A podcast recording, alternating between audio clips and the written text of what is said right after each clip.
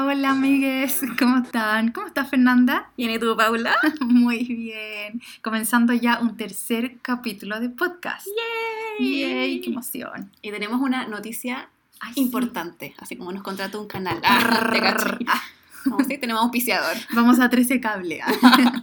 Eh, no, les queríamos contar que el mes de septiembre eh, nos chilenizamos mucho y vamos a estar haciendo solamente artistas chilenos y el primero por el que ustedes votaron en nuestra encuesta y el que ganó fue Alfredo Yar. ¡Yay! Con 62%, si no me equivoco. A ver si con 62.500 votos. Alfredo Yar. Popular, popular. Popular. No sí. pensé que iba a ser tan popular Alfredo. Alfredo, mi Mira, qué bueno que lo conocían harto. Bacán. Eh, bueno, entonces empezamos con Alfredo Yar, el hombre que se viste de black. Es como. Ay, el, el de Apple. Se me olvidó el nombre. Ah, como el Steve Jobs. sí, es como. sí. Pero chileno. Y pero mejor porque es de negro entero. Sí, con sus lentecitos chiquititos, sus Sí. jopitos, así como hacia Tenemos atrás. que decir que con Fer nos mandamos WhatsApp esta semana, así como de Alfredo Yar cuando estaba recién empezando con su melena rojiza, farrafosa. Sí, era como mega colorín y como Ah. también su lente ochentero, como su tenía como los Demasiado. pata elefante, así No, como. Era too much, era demasiado hondero. Oye, y bueno, estamos comenzando eh, el podcast con una cita. Vamos a empezar con una cita igual como en la anterior. Parece que está haciendo como un ritual. Sí, como Y- nuestro must. nuestro must. Y estamos empezando con una cita que sacamos del documental que les vamos a recomendar que lo vean, que se llama El lamento de las imágenes, que está en ondamedia.cl gratuito para que todos lo vean. Hicimos Sí. propaganda gratis además. Sí, para que nos auspicien. Es muy bueno, tienen que verlo. Sí. Y antes de que leas, también recordarles que Sí. vayan al Instagram Sí. para que puedan ir viendo todas las imágenes de las que nosotros vamos a estar hablando, deslizando a la derecha, vamos en el mismo orden para que no se pierdan y puedan entender en verdad De lo que estamos de lo que hablando. estamos hablando. Para que no sea tan abstracto. Entonces va a estar el afiche en el Instagram y las siguientes imágenes son las de la obra. Así en orden es. correlativo. Así que vamos al momento interactivo. Tome su teléfono, vaya al Instagram y Paula les lee comenzamos. la cita. Claro. Bueno, eh, él dice, yo soy un artista porque no entiendo el mundo. Quiero entender el mundo, necesito entenderlo y cuando me siento capaz de entender, actúo y eso es lo que hago con mi trabajo. O sea, como la esencia de lo que es el arte conceptual en el fondo. Ese es, el, ese es como el, el estilo o género al que adscribe un poco eh, Alfredo Yar, que es el arte conceptual. ¿Qué es el arte conceptual, Paula? Muy buena pregunta, Fernanda. Mira, como esta dinámica que hacemos como De secretaria, como- Cuéntame qué es el arte conceptual. Bueno, el arte conceptual a grandes rasgos sería eh, aquel arte en el cual predomina, donde prevalece la idea, el concepto, antes que la obra material o física en sí. ¿Ya? Eh, Claro, aquí el artista no es como que haga una gran pintura, gran escultura o que esté... A veces ni siquiera el, el artista como que le mete como mano Ujú. al trabajo como material que es el que expone finalmente, el que ve el espectador, Sí. sino que va, es una cosa, claro, un poco más abstracta y es más como del mundo de las ideas, tiene muchas veces eh, como arte político, eh, mucho más subjetivo y eso más o menos lo que les podemos Sí. contar a grandes rasgos de lo que es el Sí. arte conceptual. Sí, principalmente. eso. El concepto es lo más importante acá y, y la obra material en sí pasa a segundo plano. Eh, y de Alfredo Yar, que es un artista chileno que amamos con Fernanda, eh, él trabaja, ¿cierto? Entonces, el arte conceptual y aquí ustedes van a entender un poco eh, de qué se trata y, y por qué es tan importante lo que él ha hecho, no solo a nivel nacional, sino internacional. Mira, para, para un poco empezar a, a, subirlo en el altar en que lo tenemos con Fer, para que ustedes sepan, él, bueno, se define a sí mismo como un artista, arquitecto y cineasta. Después van a entender por qué. Eh, su trabajo ha sido mostrado en todo el mundo, en Bienales de Venecia, en Sao Paulo, en la Documenta Kassel, por nombrar algunas. Ha tenido exhibiciones en los museos más importantes del mundo. Ha realizado más de 70 intervenciones públicas alrededor del mundo, ha recibido importantes becas y premios y su trabajo está en las colecciones también más importantes como las del Museo MoMA, las del Guggenheim de New York, en Hong Kong, en Berlín, donde a ustedes se les ocurra, hay una obra Hay de Alfredo él. Así que... Es un gran representante, como que es como, me lo imagino como con la bandera chilena a los... A chechibolocos. Oye, eh, bueno, entonces nos vamos un poquito a la biografía ahora, como para saber un poquito de dónde viene este gran artista, Gran artista este gran artista chileno. Eh, Nació el su- 5 de febrero. el 5 de febrero es Acuario entonces, el niño. Ah, mira. Acuario, sí, pues un loquillo de las Ah, ideas. Sensible. Eh, mundo. social. Oye, su nombre completo es Alfredo Antonio Yar Asbun. Es como, ah, ya. A Ah, Yar. ya. Ah, ya. Ah, Yar. Ah, ya, ok. Oye, él es un, es un artista independiente porque no ha cursado realmente eh, estudios en sí de artes visuales. Claro, no es como que estudió licenciatura en artes visuales, ¿no? Claro, tiene no. estudios paralelos. Exacto, es un artista como Es como innato. autodidacta. Sí, autodidacta, exactamente. Él eh, quería ser artista, pero el papá le dijo, nine, nine. Su familia eran familia de doctores, entonces, claro, como que igual yo creo que impacta. Había una presión. ¿Quieres ser artista? Eso solamente. Eh, bueno, estudió en el 79, realizó estudios de cine en el Instituto Chileno Norteamericano de Cultura acá en Santiago y destacó también en varios concursos de arte en los años 70. Luego, en el 81, entró a estudiar finalmente arquitectura, que es como una carrera que muchos artistas Mm. toman como para ir a la segura, Sí, para tener un sustento seguro. La parte como real de trabajo Claro. y paralelo como el, el artista. el Claro. artisteo. Y no es el prejuicio tampoco porque él lo dice también. Él, él- abiertamente Alfredo Yar dijo, bueno, a mí no me dejaron estudiar arte, entonces yo entré a arquitectura, en verdad no me quedó otra. Y entró a estudiar a nuestra casa de estudios, nuestra querida Universidad de Chile. Es un hijo de bello. Un hijo de De Bello. Manda. hijo de la Bello. En 1982 se ganó la beca de la Fundación del Pacífico y se radicó en Nueva York y ahí donde empieza su carrera como ya internacional y, y salta al estrellato, podría decirse. Claro, está como, se va como al, al, al nido de los artistas. Sí, donde salen todos a los la meca misma. Exacto. Oye, eh, hablamos, bueno, nos vamos entonces, como dijo la, la Fer, al Instagram, vamos a empezar con la primera obra. Eh, la primera obra que fue realizada entre el 79 y el Y el 81. 81, antes de partir a Nueva York. O sea, en plena dictadura chilena, él realiza una obra que se llama ¿Es usted feliz?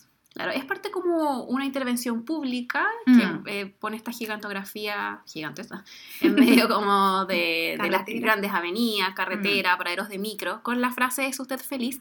Y paralelo a esto, él hacía como un estudio de campo, si se le puede decir, como Mm. con encuestas. eh, en el documental que les mencionábamos se puede ver allá, y allá conversando con la gente y entrevistando como, oiga, ¿es usted feliz? Como en el Paseo Humada. Claro, veía.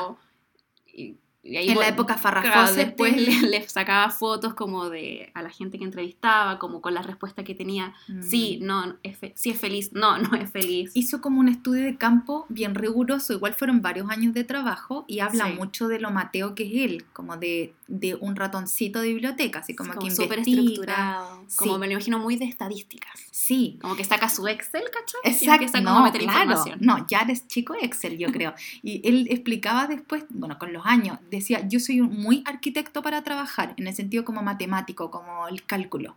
Eh, Claro, como que necesita la estructura, la de estructura, trabajo. claro. Y después dice, me voy a la parte más artística, Como a la- la parte poética. la parte visual y todo eso. Eh, bueno, y justamente sobre eso, eh, él como que aquí estamos ya entrando en todo lo que, eh, como explicábamos al principio, el arte conceptual, entonces es importante como para la gente que no sabe mucho, y que justamente él trabaja con las ideas, entonces él explicaba un poquito el proceso, era como decía la Fer, investigaba como bien riguroso, chico Excel, varios Exacto. meses, si es que no años, sobre un tema, y luego dice, yo tengo que, esto, esto que ya investigué, este tema que me interesa, yo lo pongo en, en una forma bonita, que es como la forma poética, que es lo que va a seducir al espectador. Entonces voy a entregar este concepto que es el tema que a mí me interesa abordar y, y de, de alguna manera interpelar a la sociedad con él, pero lo presento de una manera que sea atractiva, appealing. Visualmente. visualmente. Claro, en el mismo documental dice como que la- el equilibrio perfecto para él, para crear sus obras, es como entre la parte informativa y la poesía. Claro. Que esas dos se tienen que estar como muy bien equilibradas para que él sienta como que su obra está funcionando Claro, y ya para ponerla en práctica con la gente también. sí. Y, y, bueno, y aquí cuando en esta obra es usted feliz, él comienza también a trabajar con el tema social, que es algo que va a trabajar durante toda su carrera, que son problemáticas que da lo mismo el lugar. Oye, se nos olvidó mencionar que él vivió 10 años en Martinica, porque eso cambia Ah, un poco su mu- forma muy de ver el mundo, claro. Sí. Él vivió eh, en el año 1963, a los 7 años, se fue con su familia a vivir a esta isla del Caribe francés que se llama Isla Martinica, donde se habla, por supuesto, francés, donde la mayoría de la población es afrodescendiente.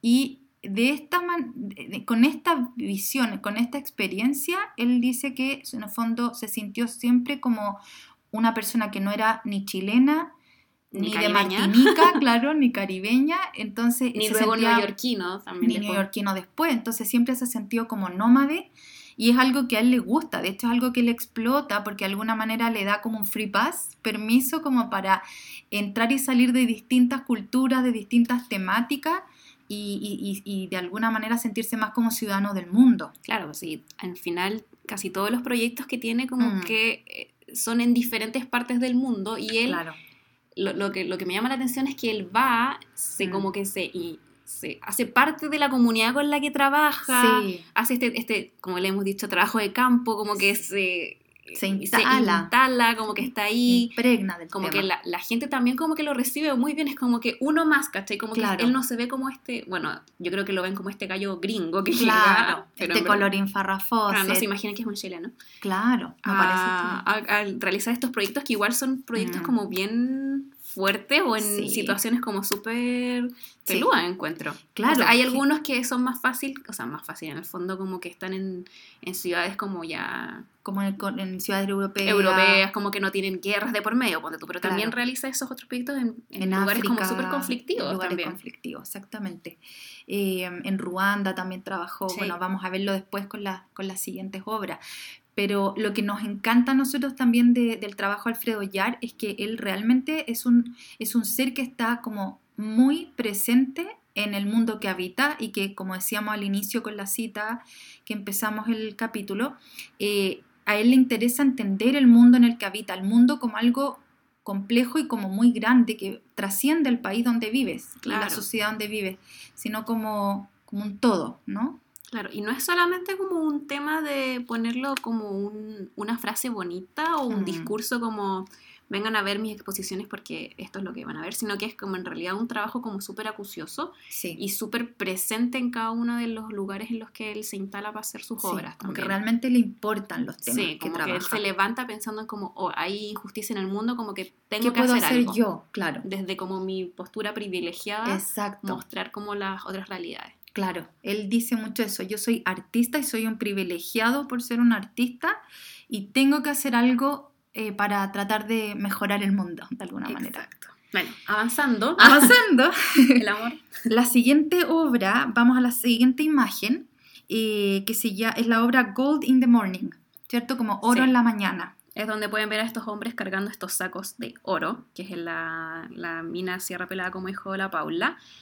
Esta obra se presentó en 1986 en la Bienal de Venecia y le da el puntapié inicial a la carrera de Yar. Sí. Lo instala como en el circuito artístico. Es el primer artista latinoamericano, Latinoamericano. en ser invitado a la O Bienal sea, de ya con eso Venecia. tenía como un check mental Yar, pero como la, la importancia que tuvo es que se Sí. hace famoso mundialmente y Mm. también em, instala esta temática en la, en la Bienal. Eh, lo fuerte de las imágenes son el trabajo, el trabajo esforzado Sí, y como en condiciones muy terribles de los mineros. sí, Eh, sacando oro. sacando oro, que era- es como, claro, estáis sacando oro, pero estáis como casi a pata pelada en medio del barro.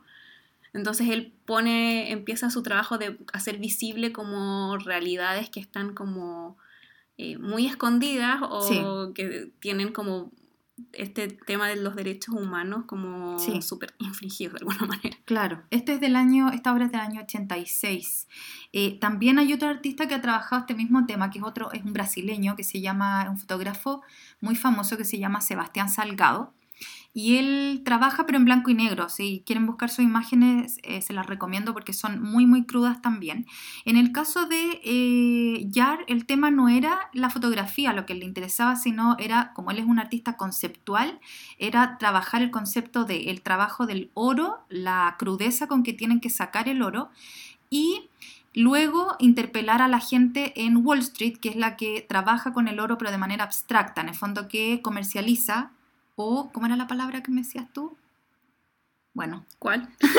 ¿Cuál palabra? Era una como de comercializar en transacciones y cosas ah, así que tienen que ir con el oro. Eh, aquí se nota mucho que soy historiadora del arte y no economista. ¿qué, hacen, con la plata? la cosa es que en el fondo lo que él hace con esta obra que presentó en la Bienal de Venecia, que después, en el 2007, hace su ready-made. Hace el ready-made y, la, y en el fondo toma las fotografías, pero las coloca en una estación de metro que se llama Spring Street, el metro Nueva York, que es justamente un metro, que es una, una línea que conecta con Wall Street. Entonces, ahí él decía simbólicamente, estas fotografías como que conectan con eh, la crudeza de cómo comienza la extracción del oro y cómo luego termina en algo tan abstracto y tan como a otro nivel, completamente desconectado de lo que es la crudeza y el horror con que se saca el, el, oro. el oro. en estas minas gigantes de Brasil. Y hacía la diferencia entre los corredores de bolsa que viven siempre como en este mundo burbuja y como muchos millones de dólares versus como los mineros que son los que hacen el trabajo como eh, crudo al final. Claro. Como que ellos hacen, te hacen la pega. Y tú como que juegas a que haces la vuelta a la economía. Claro. Eh, bueno, él, esta obra en el fondo estuvo dos semanas, ¿no es cierto? Se tomó, cuando él supo de este tema, se tomó un avión, se fue a, a Serra Pelá en Brasil, trabajó ahí y, y, denota acá cómo trabaja finalmente Yar en el tema de, de, su praxis conceptual, porque él dice, yo acumulo mucha información hasta que llega un punto crítico en que siento que entiendo y a partir de este momento puedo actuar y crear la obra. Entonces, en el fondo, es, es siempre ocupa el mismo modo operandi como Mateo eh, de incorporarse como a concho y después... Va a llegar así sin saber nada a un lugar. es que igual en el arte conceptual te pueden tocar, y hemos visto, obras de repente en que uno no, no, no, no, no ve la sustancia del trabajo. En el caso de Yar, eh, ha sido tan valorado y se ha ganado tantas becas y ha sido tan siempre bien reconocido en todos lados por lo mismo, porque su trabajo se nota, ese trabajo de, ratoncito de biblioteca. Bueno, y está, gracias a la fama que logra con esta obra en la Bienal de Venecia, es que le dan la oportunidad de eh, exponer en, una, en el Paseo Humada, Paseo Humada, Nueva York. Sí. Se hace famoso en el fondo en la Bienal de, Venecia y eh, le proponen hacer una obra en ni más ni menos que en una calle chiquitita de Nueva York. Algo piola, así como... ¿Cómo se llama, Fer? El Madison Square Garden. en, Times Square, básicamente. Y, y, ahí trajo una obra que la verdad es que a mí yo creo que es de mis favoritas. Eh, de hecho, es la primera, la primera cosa que yo subí cuando abrí mi página de Facebook, fue subir esta obra, porque me parece que era como lo que yo siempre había pensado y que un artista lo haya trabajado, porque es un concepto que como latinoamericanos siento que a todos en algún momento nos ha molestado cuando escuchamos a los norteamericanos a.k.a. gringos, decir América, como si, como, su país fuera América. Y nosotros como que el resto... Y el resto del continente América no existe. Entonces, esta obra se llama Un logo para América y es del 87. Claro, y aquí le dan, a, ayer le dicen como, ya, mm. mira, tienes como un minuto para mostrar tu obra. Ya. Y él como que dice como, ya, si voy a estar aquí mm. con esta pantalla en que pasan millones de personas, en esa época, creo de los 80 había como la pantalla, no millones de pantallas como hay ahora. Como bien tecnológico igual ese momento. Y él dice como, ya, tengo que tomar este tema, que es mm. el que también le, pasaba eso, como de, que sentía como mm. que todo el continente desaparecía bajo cuando los eh, estadounidenses decían que se decían americanos, siendo como que ellos son un país que está en América. Claro. No son el continente. Claro. Y en el fondo es como un videíto que trabaja con eso. Esto no es América. Claro, que es como el mapa. E, claro, y la R de América, bueno, ahí ustedes pueden ver el video, está en YouTube. También, es cortito. Aparece también la bandera como esto no es América, esto no es América. Trabaja con el concepto. A mí me pareció extremadamente valiente de su parte instalarse ni más ni menos que en Times Square a gritarle en la cara a los tú gringos. no eres americano. Esto no es América. América es un continente y somos todos americanos. Ustedes son Estados Unidos de América. Yo creo que igual hasta el día de hoy los Mm. estadounidenses como que Mm. no hacen ese clic. No, pues a- Como nada. En verdad, no. Nunca fue hicieron. tema.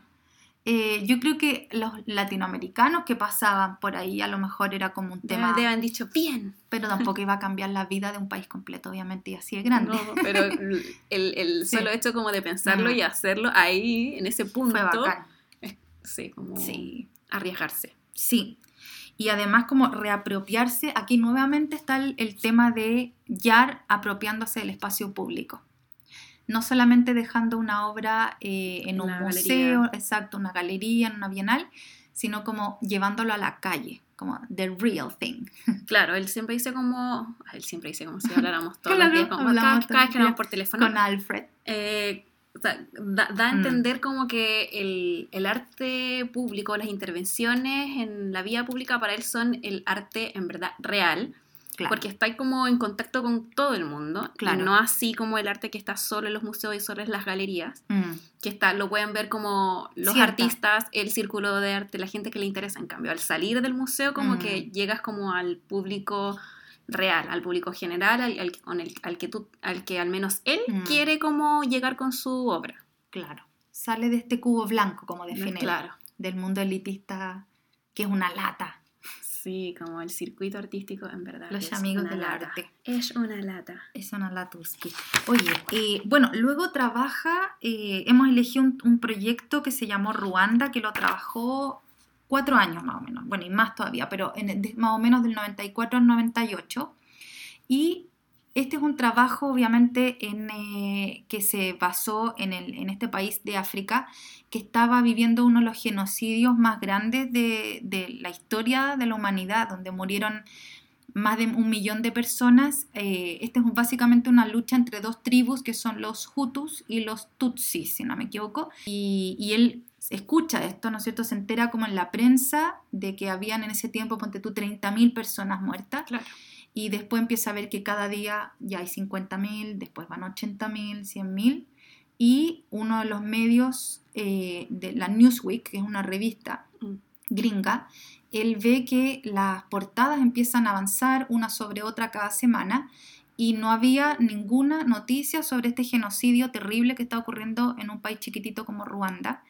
Y entonces empieza como a coleccionar estas portadas y empieza a darse cuenta que realmente el tema estaba simplemente siendo opacado por celebridades, por cosas que realmente Sí, no tenían a lo Más mejor superficial, en el más superficiales. Yo creo que en este proyecto en Mm. particular, como que eh, uno puede ver como la forma de trabajo del Mm. artista, porque como lo que decía tú De él. de él, de Alfred, eh, el tema que va recole- eh, recolectando, guardando las, las revistas que iban saliendo a medida que iba sucediendo este genocidio, sí, es como, en verdad, él iba como pensando en su obra mucho antes, iba como recopilando la información, viendo lo que pasaba y cómo, cómo esto afectaba a cada una de las cosas que él después que iba a tocar en su obra. claro. Como ver semana a semana la ausencia de esta noticia en esta revista, que es parte de la exposición, ver como, no sé, más de 10 portadas de Sí. revistas, o sea, estuvo 10 semanas Mm. coleccionando estas revistas, entonces es una cosa Hasta que al final apareció. Recién apareció cuando ya era un millón de Claro, personas ahí recién muertas. tiene una portada, entonces él hace como la línea de tiempo, en el fondo, del genocidio de lo que iba viendo la prensa, o lo que en verdad, lo que iba Unidos- ignorando la prensa. y la prensa de Estados Unidos, porque en el fondo era como, es como un país, claro, muy eh, importante, entonces en el fondo es como ver cómo este país realmente no le importaba lo que ocurría en otro. O también, la- la- también las grandes instituciones, como na- nadie se hacía como parte o nadie eh, decía algo Mm. sobre el tema. Claro. Entonces, eh, la ausencia de, para él, para él era como importante. Sí. Así que empieza a trabajar en este tema eh, y lo trabajó como, es un proyecto, él trabaja generalmente como les llama proyectos porque son no solamente una obra que trabaja sobre el tema, sino que trabaja en distintos módulos o áreas la misma historia. Entonces, una son la obra que le estábamos contando con las revistas del Newsweek, ¿cierto? Como esta línea de tiempo del genocidio. Exacto, del genocidio como invisible para la cultura norteamericana. Y luego, por ejemplo, otra obra que la pusimos, ¿cierto?, en el Sí. Instagram, que se llama Los ojos de Gutete Emerita, porque él fue a Ruanda finalmente. Claro, obviamente Se iba a ir. ta- Obviamente iba a Se subió a la, a la avión. Exactamente. Igual yo encuentro como Sí. que súper valiente, ¿eh? Sí. Como en ese minuto y como, sí, me voy a Ruanda ahora. genocidio. Voy. Bueno, había ya como un poco, se había controlado un poquito, Pero pero, igual igual, no. terror. igual estaban los, los tutsis, Y él no es como un ser- una persona que pase desapercibida, Claro. como dos Es metros, ultra white. blanco. Entonces- Claro.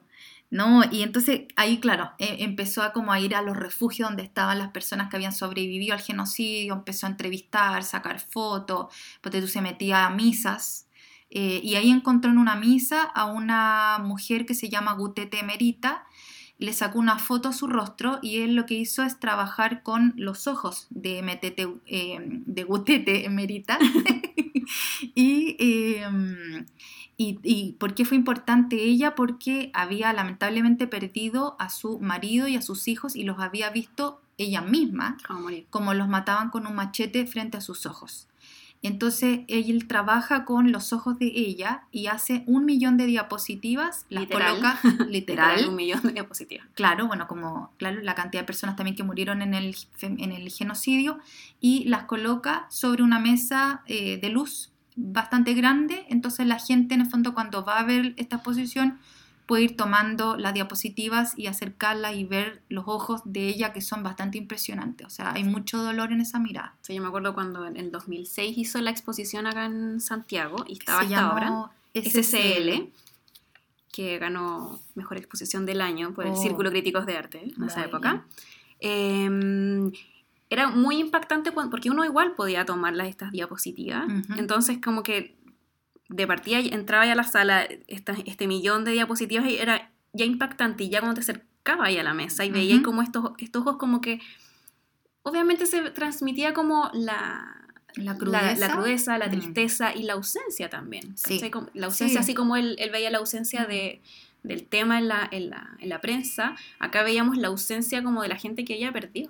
Claro. Entonces como súper impactante la, la La obra. obra. No es como algo que te, no es una obra como tipo conceptual que te impacta así como que súper loca, no, es como que, que en verdad te impacta porque te llega de, de- de la crudeza de lo que está pasando en el mundo, ¿cachai? Sí. La... Luego, si pasan a la siguiente imagen, van a ver que sobre el mismo proyecto Ruanda, él trabaja algo que se llama las cajas negras. Y son unas cajitas negras que tienen afuera una descripción de la fotografía que hay dentro. Son cajas que no se pueden abrir.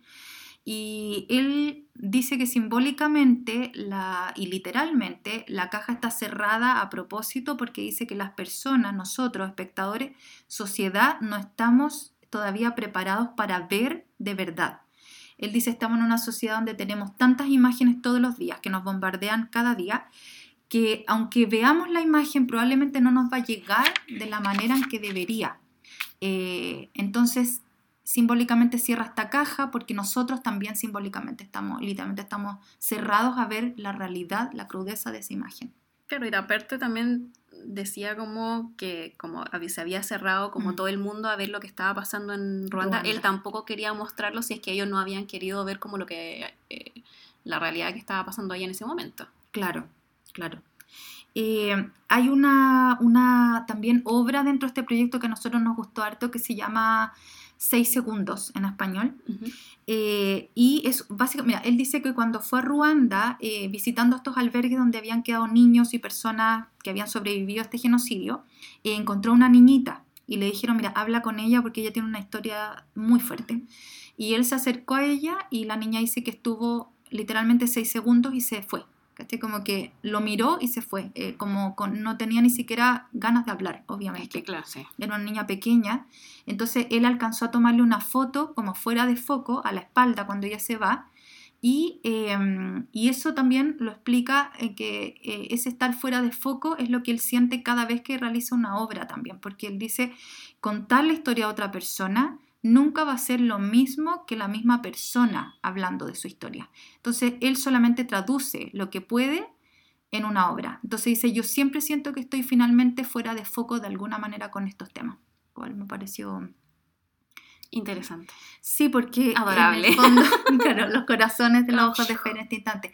Porque, claro, o sea, es lo que él siempre dice, como son temas que a mí me importan mucho, pero yo solamente estoy como, como un No, mensajero. es como, es como el medio. Claro, el mensajero y no importante. Claro. el estigma. Pero yo creo que igual en el caso de Yar Sí. sí es importante que sea el mensajero, porque creo que, mm, Mm. bueno, aparte de que en el arte chileno, sino que también arte del mundo, Sí. como no sé si hay alguien que se eh, implique tanto Mm. en los proyectos Mm. como los que él realiza, Mm, porque siempre son proyectos sociales, no es un proyecto solamente como superficial. Claro. Tiene que ver con mucho con la realidad o con algo que esté pasando en el mundo en ese momento. Claro. Eh, y, y él, como que, claro, es, un, es una mirada, pero finalmente es como la mirada a veces, muchas veces que hay. Sí. Y eso ya es como un mérito, encuentro. Sí, o sea, poner en, en la puesta, digamos, poner en el ojo público estos temas es, es lo máximo, o sea, eso es lo que... Y no solo en ojo público, Más sino que en el hacer. arte, porque muchas veces el arte es un- tomado como que es superficial o que no, es- no, es, no, no es un- no es político. Entonces, creo que el- la labor de Yar es importante en ese sentido. Sí, como que el artista este, está trabajando con, como, con lo que está pasando realmente en el mundo. sí. Me recuerda también a Ai Weiwei, Ah, que tú conociste en persona. Ay, güey, güey. Ai Weiwei. y- Alfredo Yar también lo conocí en persona. Ah, ¿verdad? Ay, pero cuenta tu, ¿Cómo tu que? experiencia. Qué, qué vergüenza. Cuando fuiste a la exposición. Ah, lo que pasa es que nos invitó un profesor de la universidad que nos hacía Sí, clase sí. y él es como muy amigo de Alfredo Yar. Sí. Y yo lo vi de lejos y dije como, No puedo no saludarlo. no puedo no saludarlo. O sea, fue la humillación de mi vida, pero dije como, No, pero qué es humillación. como, este es el momento para humillarme. No, pero además te dio la mano.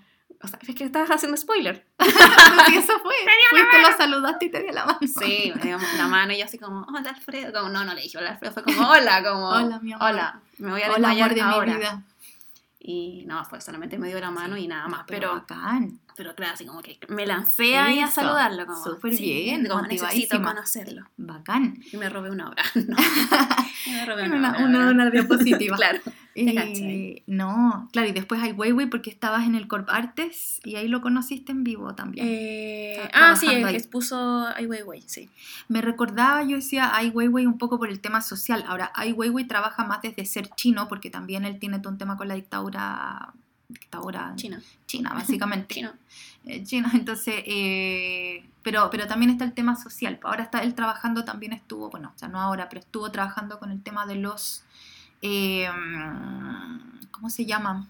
No, se me olvidó la palabra. los refugiados, sí. sí. Que sale trabajando con... con las balsas. Sí, bueno, por eso las balsas, los, los salvavidas. Sí, en el fondo como artistas a lo que les importa mucho el tema social y lo trabajan desde, Desde el arte. Desde el arte, eso no. Bueno, siguiendo con Jan. Sí, volvemos a nuestro... Vamos con eh, La Nube, que es el proyecto que él realiza justo en la frontera entre California y México, Sí. que es donde los mexicanos hacen como el, el cruce, el cruce. de frontera. Este es del año 2000. Sí, él hace este trabajo como una...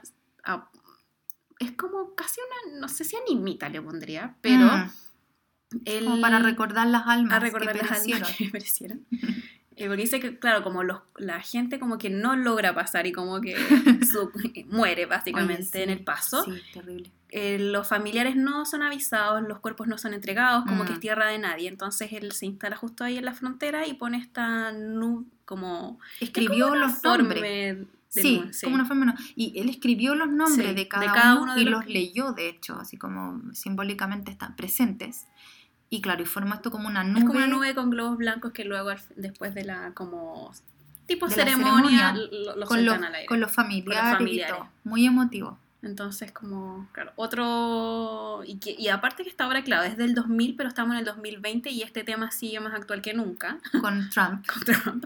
Entonces, eh, finalmente, en una de Mm. las entrevistas que leí, que le hizo The Guardian, no es como que le hizo como, no sé, la cuarta, The Guardian, a Yar como que decía que al final él siempre sentía como que en el fondo fallaba cuando hacía estos proyectos. Porque él mostraba estas realidades, mostraba lo que estaba pasando, pero el mundo seguía igual, o sea, las injusticias Claro. seguían igual, entonces le frustraba un poco, pero Sí. como que no se iba a cansar nunca de seguir intentándolo al final. De, de hecho, igual él dijo, yo me reconozco pesimista, pero tengo la voluntad positiva. En el fondo voy a seguir trabajando, pero sé dentro de mí que la- lo- no van a haber cambios muy grandes de aquí a mañana. Claro, sí. Y es verdad, claro, sí. Vamos de mal en peor. Eh, pero se refugia, ahí mostraba como en su departamento, Ah, su como en el oasis, en su esposa, en su hijo. Su hijo, oye, a todo esto se llama Nicolás Yar, Nicolás Jarre. que también es la guapedad. Y Mega guapedad. mega guapedad. eh, y él DJ. tiene, claro, y tiene obras como bien experimentales musicales en Spotify. Bueno, Sí. y en iTunes, seguro en varias En plataformas. plataformas. También nos auspiciar si quieres. Pero tiene obras, sí, tiene como. De hecho, en el documental hay una que se llama Construcción, es de él. Sí, Sí. hay varias. Yo me acuerdo que la primera vez que escuché a Nicolás Jarre Ujú. eh, fue como que lo pusieron como en la pega en la que estaba y a mí no me gusta la música electrónica en general. Ah. Pero lo, como que lo escuché y fue como, oh, qué bacán, ¿quién es? Y Sí. dijeron, oh, es Nicolás Jarre. Y yo como que al tiro dije como, ¿Mi hijo? es familiar de Jan, obviamente. Y me dijeron, ¿y quién es Alfredo Yar? Y yo como, ¿cómo no sabes quién es ¿A Alfredo Yar? quién? ¿Quién te decía eso? En la pega, porque lo ¿En pusieron. Corparte? No, No, pues en otra en pega. otra, En otra, incógnita. pega. Incógnita. Eh, como, no, porque en Corparte no podíamos poner música. Chan, chan. Chan, chan. Eh, y claro, como que era conocido el DJ, pero no Mm. el papá Alfredo Yar, entonces yo quedé como muy, Qué oh, ¿qué hijo de raro. Alfredo Yar? Y es como, ¿quién es Alfredo Yar? Y yo como, Bueno, era, era a lo mejor otro mundo. era otro mundo, era Mm. otro rubro. Era Claro, el más- rubro del un rubro más musical que artista Claro. visual. Eh, Bueno, vamos a la siguiente, a la siguiente imagen, A a, la, siguiente, siguiente. obra, que es el Museo de Papel, que nuevamente Suecia va, va a hacer su In trabajo de situ. campo. Me lo imagino como súper como, con la lupita. como con las zapatillas puestas. Sí, Como claro, de con negro, pero de zapatilla. zapatilla. ¿Las zapatillas también serán negras? Uy, buena pregunta. Como que me lo imagino como unas Nike súper blancas. sí, En igual. medio, como Sí, con igual. caña. Exacto, como lolero. Como Air Force. Eh, construye un museo de papel Ya. con artistas locales. Hacen el- la inauguración, la gente, estos artistas van con su obra y luego queman el museo. Chan. Entonces como... ¿Y por qué? Bueno, es como también como un poco el terminar en parte como con esto del Ujú. circuito del arte. Y el cubo blanco, de hecho, el, cubo museo blanco, el- como el- es el blanco, cubo un cubo. blanco está hecho con papel de, de la misma ciudad. Pero Claro. claro, este era un una, una apuesta un poco más, más conceptual con respecto literal al circuito del arte. También como acabemos con el circuito del arte y abramos el arte al mundo. Claro, me gusta mucho ese- esa idea. Y eh, finalmente tenemos la obra que se llama 33 Women, pero O 33 33 mujeres. mujeres.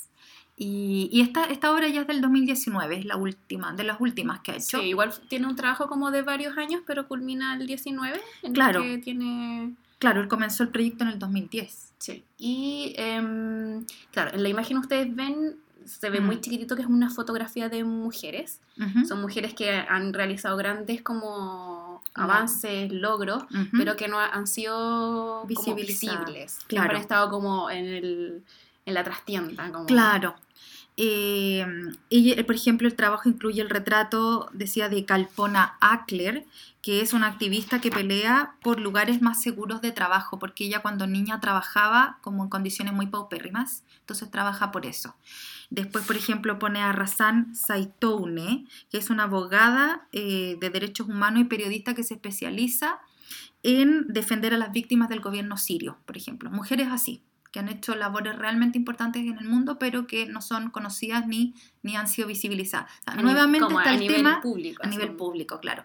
Nuevamente está el tema de eh, poner en la puesta ¿cierto? en escena eh, temáticas o personas que realmente tienen que ser visibilizadas, pero que la publicidad y el mundo en el que vivimos hoy en día como que pareciera que no le importaran.